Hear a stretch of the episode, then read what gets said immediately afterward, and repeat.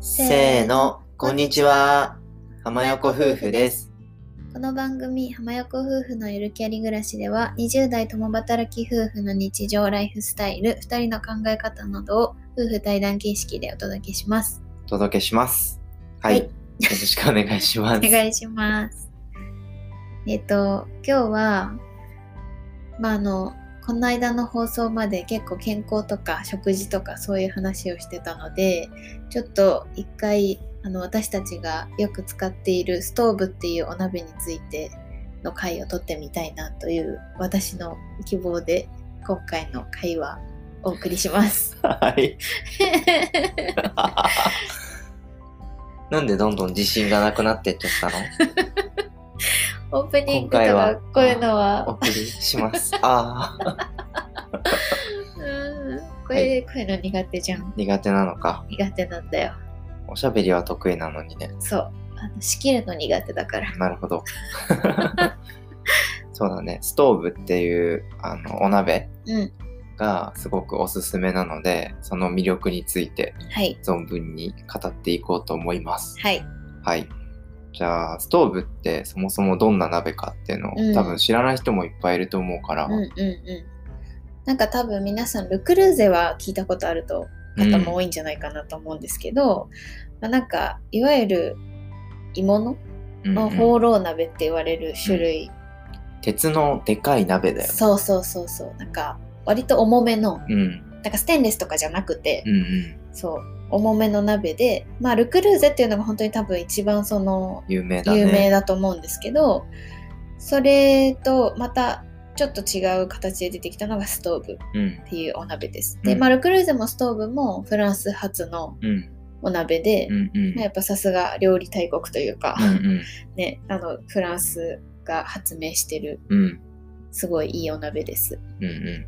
で、まあ、ストーブの最大の特徴は無水調理うん。で、まあ、その野菜とかお肉とか、まあ、食材のなんだろうそもそもの味を引き出すというか、うん。まあ、そこが一番、そうだね。うん、あの特徴的かなそのルクルーゼとかとはまたちょっと違う感じかなと思ってます。なんか本屋さんに行くと、無水調理の本みたいなのがうん。最近いっぱい出てると思うんですよね。うんうんうん。やっぱコロナの確影響で料理とかも流行ってきてて、うんうんうで、ちょっと凝った料理とかん、ね、ね。ちょっと時間かかるけど、うん。美味しい料理をお家で作りたいみたいなニーズが増えて、確かに。で、なんか無水調理って最近流行ってると思うんですけど、なんかそのね、素材の味がね、ね。活かせるっていうので、んん私たちはこれストーブ使い始めてもう3年ぐらいうん。かな、そもそも私がフランスに留学してた時に、まあ、その時はストーブじゃないんですけどなんか鋳物のホーロー鍋がそのアパートにあってうん、使い始めてあこれめっちゃいいなと思って、うん、絶対あの将来買おうって決めててうん、でなんかいろいろ調べて結局ストーブが一番良さそうってなって、まあ、3年ぐらい前にプレゼントで夫さんにねクリスマスプレゼントで買ってもらったんですけどうん、うん、でまあストーブはそのさっきも言ったように無水調理ができるっていうところがまあ一個ポイントでなんかそのお鍋の蓋の裏にすごいなんか突起みたいなのがついててうん、なんかそこに水蒸気が集まって、うん、なんかそこからこうポタポタ垂れるというか、うん。なんかそれで循環してくれる水が逃げないんだよね。そうあのすごい重いんですよあのな蓋とかも。逃げないけど焦げないんですよ。そう焦げないんです。本当に最初半信半疑だったんですよ。なんか例えば玉ねぎを入れて本当に水入れないで玉ねぎ焦げないのかなみたいな、っうん、て思ったんだけど本当に水一滴も入れなくてちょっと塩垂らして玉ねぎ入れといて、うん。なんかまあちょっと火にかけてるだけでトロットロになるよね、うん、あれは結構感動しますよね。すごい。うん。ですごい甘い甘く本当にその素材の味が引き出されてるからなんか調味料とかも割と最小限でよくって、うんうんなんか普通本当に何でも作れるんですけどスープとか作るとかカレーとか作るでもなんかじゃんじゃん調味料入れるんじゃなくて本当にちょっとのお塩と、まそう。あなんか醤油とかなんか本当にそこもいいかなんか体によすいいというか、うん、そこもおすすめかな。そうだね、うん。なんかちょっと凝った料理が簡単にできる。そなんかなんだっけ圧力鍋とかじゃないけど、うんうん。まあ、そういったイメージで、う、うん、の鍋自体のパワーが強いから、うんうんうん。なんか豚の角煮とかさ、そういうちょっと時間がかかる料理ももう簡単にそのストーブの力を借りればできるし、うんうんうんまあ、あとなんだろう焼き芋とかもできるじゃあんできる。結構。本当に何でもできるよね。うん。まあだから無水調理っていうところとあとは何だろう本当に何でも凝った料理が割と簡単に、うん。なんか本当に材料切ってちょっと調味料入れて鍋に入れといて、うん。火にかけとけばできるんですよ。カレーとかシチューとかうん。めんどくさいのとか。うん。あとなんかオニオングラタンスープとかも、うん。玉ねぎすごい炒めなきゃって思ってめんどくさいなって思うんですけど、ストーブだったらもう入れといたら割とうん。飴色になってうん。美味しくなるし、うん。だからそういう意味であんまりそのなんだろうキッチンで鍋の前にいなきゃいけないってこともないからそういう意味でもすごい楽かなって思う。そうだね結構放置でできるそいうな放置でできる。料理が多いそう。気がする、うんうん。あとね、なんといっても可愛い。デザインがやっぱ一番可愛い気が可するよ愛いと思う。ちょっとなんかシックな感じの色が多いんですよ、ルクルーゼに比べたら。なんかルクルーゼとか、最近流行ってるバーミキュラとかは、すごいポップというか、パステルなそうそう、パステルとか、結構明るいカラフルな感じが多いんですけど、うん。ストーブはちょっとシックで落ち着いた緑とか、わかる。落ち着いた赤とか。ブルーとかね。あ、そうそうそうそう。そういうのもちょっと、私は割とそっちが好きだったので、うん。結構インテリアとしても可愛くって、そであとそのままねオーブンから出して、うんうん。それをテーブルに置いとくだけでもすごく映えるう、映えるね。からいいよね、うんパーティーの時とか。あ、そう。そうそうそうそう。美しいデザインですよねうん。うんで、あと、まあなんかそういうシチューとかそういう系だけじゃなくて、もちろんお米も炊けるし、うんあとなんか揚げ物もできちゃうんですよ。うんうんだからそういう意味でも万能万能だと思います。何でも、それ1であったら本当に何でも作れる。うんうんうん。あとオーブンとかうそうそう IH でも使えるし、うんうんうん。そう、ねオーブンにもそのまんま入れられるので、うんなんかチーズとかちょっと焦がしたいなとかだったら、全然多分、あ蓋開けて入れたらカリって美味しくなりますね。うんうん。なんか今まで作ったので言うとなんかなんだっけリゾット炊き飯みたいなのとかあなんか本当に生米と、あ、うんうんうん。あとトマトを真ん中にドカンと置いて、うんチーズとか玉ねぎ入れて、うんうんでも放置で30分とかそうやっね。とくともうそのままできたりうんうん。そうね。本当に簡単だし美味しいものができるから。意外とちゃんとその中のお鍋の中もコーティングされてるから焦げないんですよそんなに、うん。まあ、ちょっと焦げる時もあるんですけど、まあ、でも焦げちゃったらなんか重曹とか入れて手入れしてそのちょっと沸騰させてうん。置いとけばまたすごい元通り綺麗になるし、うん。全然そのメンテという意味でもうん。そんなめんどくさくないかなとうんうん。思います、そうだね、ストーブ愛が伝わるかな。そうね。うちは2つ持ってて、うん。2 2センチの赤いやつ。グレナディンレッドだグレナディンレッドそかうちょっと暗めの赤。うんうん、うん。すごいシックで可愛いんですよね。あともう一個ワンサイズ多分下の、うん。グレーの色のストーブを持ってて、でなんかグレーの方はあの上のなんだあれ持つところうんうん。がちょっとなんかなんか変えられるんですよ自分の好きななんていうのあれ。なんだろう。取って。取っ手かな。なんかそれもちょっとフランスっぽくって鶏とかカタツムリとか牛とかうん。のなんかなんか取っ手に変えられてそれもちょっと可愛いんですけど。可愛いよね。あのストーブ公式で多分インスタとかやってるんで、うんうん。ちょっと気になったら見てもらえうんると、うんうんまあ、どんだけね可愛いかがそう。わかるかと思います。なんかいろんな形もあって単なる私たちは丸いあのピコットピコだったかな。ピコラウンドっていう確か本当に丸いやつ持ってピるんです、コココットあそれそれ。れ丸いやつなんですけどちょっとなんかあの楕円形の形のとか、うん。